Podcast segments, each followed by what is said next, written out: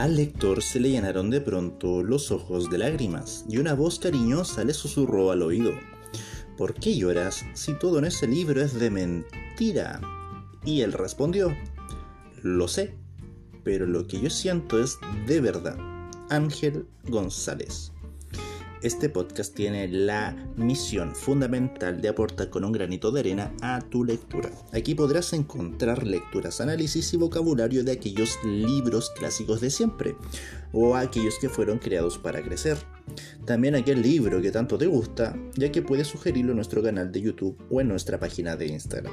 En YouTube y en Spotify podrás encontrar el video y audio respectivamente de las lecturas transmitidas en vivo en nuestra página de Instagram. Espero que te sea de ayuda, mi estimado o estimada. Que tengas un buen día.